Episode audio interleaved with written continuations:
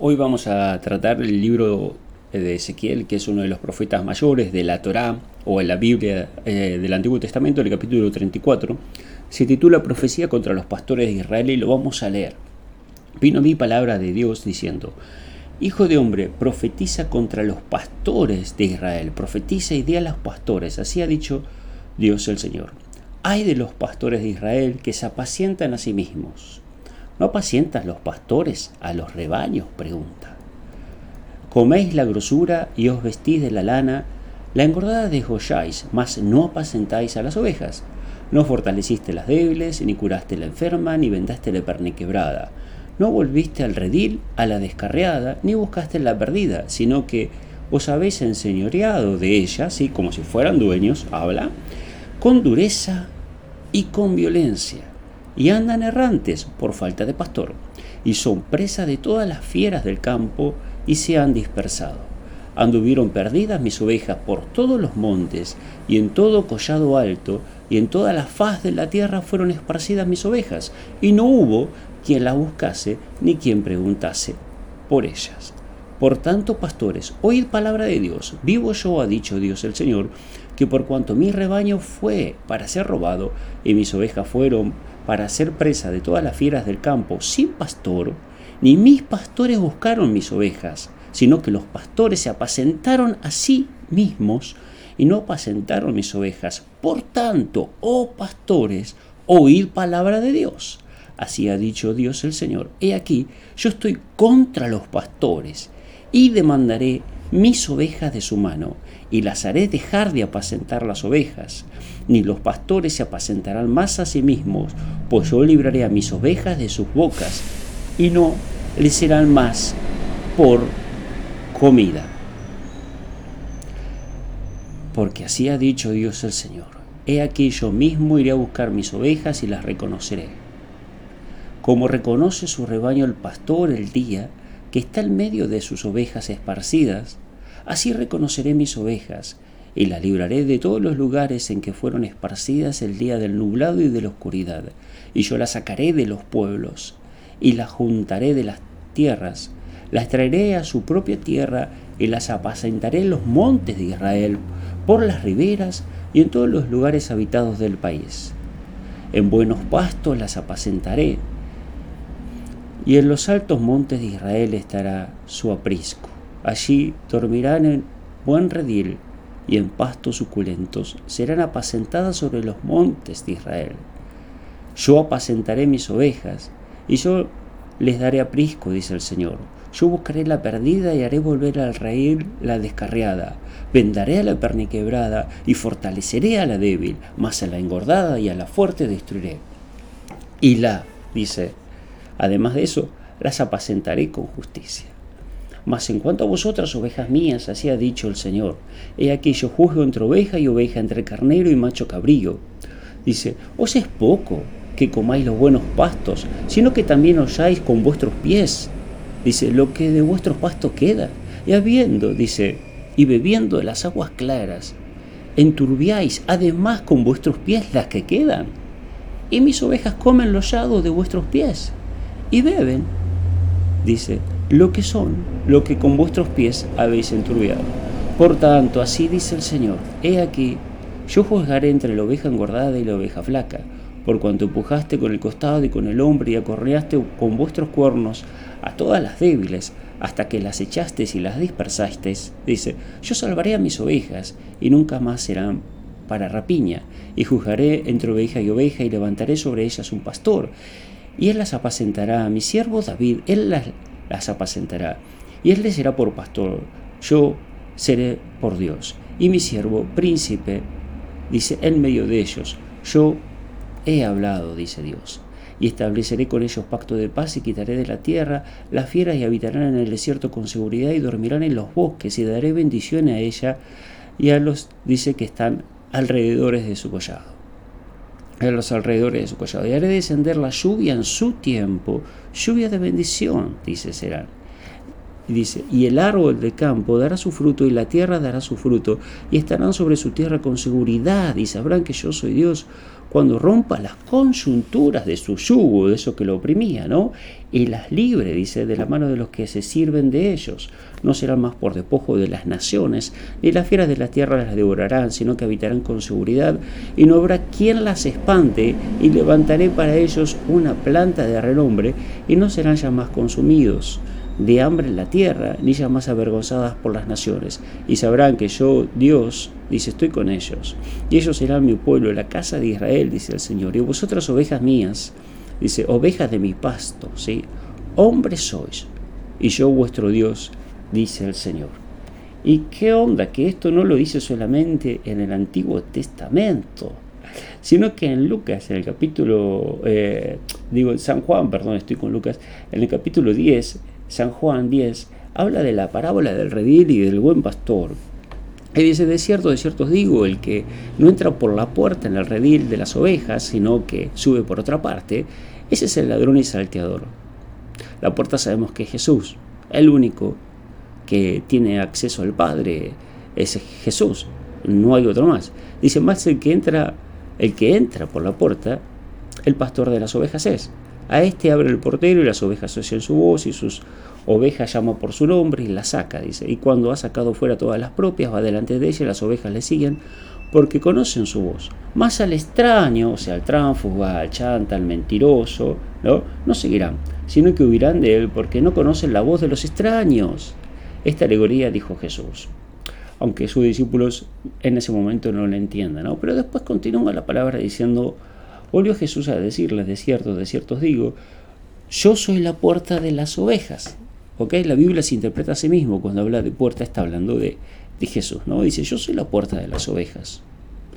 Todos los que antes de mí vinieron, ladrones son y salteadores, Él lo dice, pero no lo oyeron las ovejas. Yo soy la puerta. El que por mí entrare será salvo, y entrará y saldrá y hallará pastos. No el que entrare por una religión por un pastor, un cura, un papa, por un líder religioso, por una secta, por buenas obras, por lo que sea, o por la denominación que sea, o por la mal, como mal llamamos hoy decimos iglesia, lo que no es iglesia, ¿no? o por la iglesia que sea. Sí, no por, por el dinero, por lo que vos hagas, por tu estatus, por tu doble o triple apellido, por tu linaje o por lo que sea. Él dice que el, solamente el que entra por él, que es el único que murió y resucitó, sí, murió en la cruz, y, resucitó, fue él, dice que va a ser salvo. ¿sí? Entrará y saldrá y hallará pasto. Dice, el ladrón no viene sino para hurtar, matar y destruir. O sea, acá habla de un plan de tres etapas o tres fases, como hablamos hoy en día, hurtar. Hurtar es como robar, no, quitar, matar, matar es eh, el cuerpo, obviamente ya sabemos qué es, pero también el alma. El alma muere o muere uno espiritualmente cuando se aparta de Dios, que es la vida, ¿sí? alejarse de la vida, cuando uno saca un fruto del árbol, no recibe más la, savia, el oxígeno sí que está en ese árbol, no recibe más de esa vida, sino que se empieza a descomponer cuando es quitado y se muere. Y destruir, ¿sí? destruir el alma en el infierno. Ese es el plan del diablo, robarte, que no te congregues, que no leas la Biblia, que tu vida espiritual se vaya apagando, que no leas más la palabra, por malos ejemplos, por malas personas, por lo que hicieron en la iglesia, lo que hizo el cura, el pastor, la religión, o, el mal ejemplo que tuviste de, no sé, de pareja, sí, o, de padre, o de hijo, o de quien sea, lo, por ese mal testimonio, el diablo lo trata de usar en tu vida para envenenarla y apartarte, robarte, matarte y destruir. Pero Jesús dijo, yo tengo otra idea, yo tengo otro plan. ¿Y cuál es el plan de, Jesús? Dice, yo he venido para que tengan vida, realmente la verdadera vida, y para que la tengan en abundancia, para que nada les falte. Nuestra vida y nuestra abundancia está en Jesús, no en las cosas. Y Jesús dice, yo soy el buen pastor. ¿Quién es el pastor? Jesús. Yo soy el buen pastor, el único pastor. El pastor de pastores es Jesús. Dice, el buen pastor su vida da por las ovejas. Hace una diferencia tremenda de lo que hemos leído, ¿no? Dice, más el asalariado ya no es el, el pastor, ¿no? El que cobra un sueldo ya no es el pastor. Dice, de quién no son propias las ovejas. Y ve venir al lobo, ¿y qué sucede con este pastor? Cuando ve venir al lobo, a los problemas, a la política, a la economía, ¿no? a, a las fuerzas de seguridad y todo eso, dice, Ve venir al lobo y deja las ovejas y huye. Y el lobo arrebata las ovejas y las dispersa. Así que el asalariado huye, se quiere salvar él y lo que tiene, y, Dios bendiga y, y, ayuda al resto, ¿no? Dice, porque es asalariado y no le importan las ovejas. Yo soy el buen pastor y conozco mis ovejas, y la mía me conocen, y Jesús se queda con vos.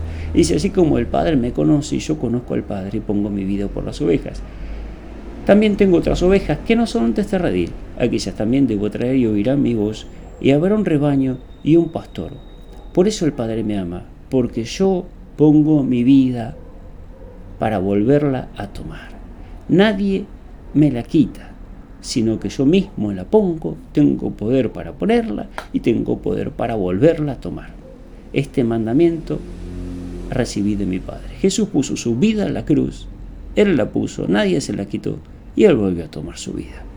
Él tiene todo el poder, porque es el Señor, es el dueño de todo. Él es valiente, Él se queda con vos, Él da su vida por las ovejas. Él va a buscar a la perniquebrada, a la que se apartó, a la que anda por los montes, a la que fue dispersada, a la perseguida, a la paliada, a la que va a buscar el lobo. Él la defiende del lobo, del león, de, del oso y de quien sea. ¿Sí? El Señor se juega por su pueblo. No hace grupitos como hacen muchos pastores o asociaciones de pastores para defenderse entre pastores cuando les ladra un movimiento, ya sea feminista o el político o el presidente de turno, o los persigue o dice algo en contra o escriben algo o dan una serie ya en contra y todos empiezan a defenderse entre sí mismos. Oh, pobres pastores, oh, perseguidos del Señor, oh, ungidos del Señor. ¿Y qué hay del pueblo? Cuando le pasa algo a alguna oveja, ay no, bueno, y Dios sabrá, y por ahí tendrá algún pecado oculto, o algo tendrá que rendir cuentas. O bueno, así persiguieron a los profetas, ¿no? Nos acordamos de la palabra del Señor como que nos volvemos espirituales en ese momento. Pero parece que nos salta la carne y el corporativismo cuando tocan a, los pastores. Ahora, vos sabés que no es como en la universidad, si bien hay seminarios teológicos y demás, que vos vas y recibís un título en el reino no es así. En el reino son funciones. Funciones, sí, son funciones. O sea, vos tenés la función de apóstol, de pastor, de evangelista, de profeta, de maestro, de diácono. ¿En dónde estás? En tu trabajo, sea, eh, sea en una congregación, lo que decimos iglesia, ¿sí? O en la iglesia, en tu trabajo, en la sociedad, en tu barrio, en la escuela, en la facultad, en un hospital, en un ministerio de la presidencia, en donde vos trabajes, en la fábrica, En donde vos tengas que estar. Vos sos ahí la luz, la sal, el pastor, el profeta, el maestro, el diácono, el enviado, que es apóstol, ¿sí? El misionero. Ahí lo sos. Ahí lo sos. Todos los dones son de Dios. Todos de Dios y para Dios servimos y servimos dentro del cuerpo con distintas funciones dentro de la iglesia. ¿sí? Y el pastor es Cristo. La cabeza de la iglesia es Cristo. Tenemos que estar bajo la autoridad. ¿Y la autoridad de quién? De Cristo, que es el pastor de pastores y que es la cabeza de la iglesia. Volvamos a la fuente, busquemos al Señor, busquemos al verdadero pastor. Porque hoy en día estamos en un tiempo totalmente diferente al Antiguo Testamento y hoy en día vivimos en Cristo. Y si lo tenemos a Cristo, lo tenemos a todos. Y como dice la misma palabra, la unción de Cristo, dice, es la que nos enseña. Por ejemplo, agarremos la Biblia en el primera de Juan, el primer libro de Juan, en el capítulo 2, versículo 27, y es clarísimo. Dice, y en cuanto a vosotros, la unción que recibiste de Él, ¿sí? la presencia del Espíritu Santo cuando vos aceptaste a Jesús en tu corazón, le entregaste tu vida, ¿sí? Recibiste a Jesús en tu vida y te bautizaste, ¿sí?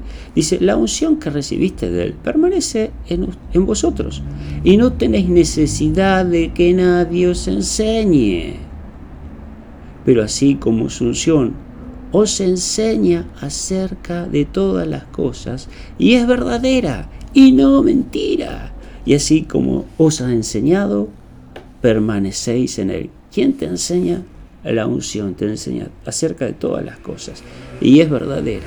Y así como la unción, que es la presencia de Dios, el Espíritu Santo te enseña, permanece en Él. No te dejes engañar más por los que piden plata, lo que te hablan de pacto, de diezmo, de ofrenda, de todo, que si no, el Señor no te bendice.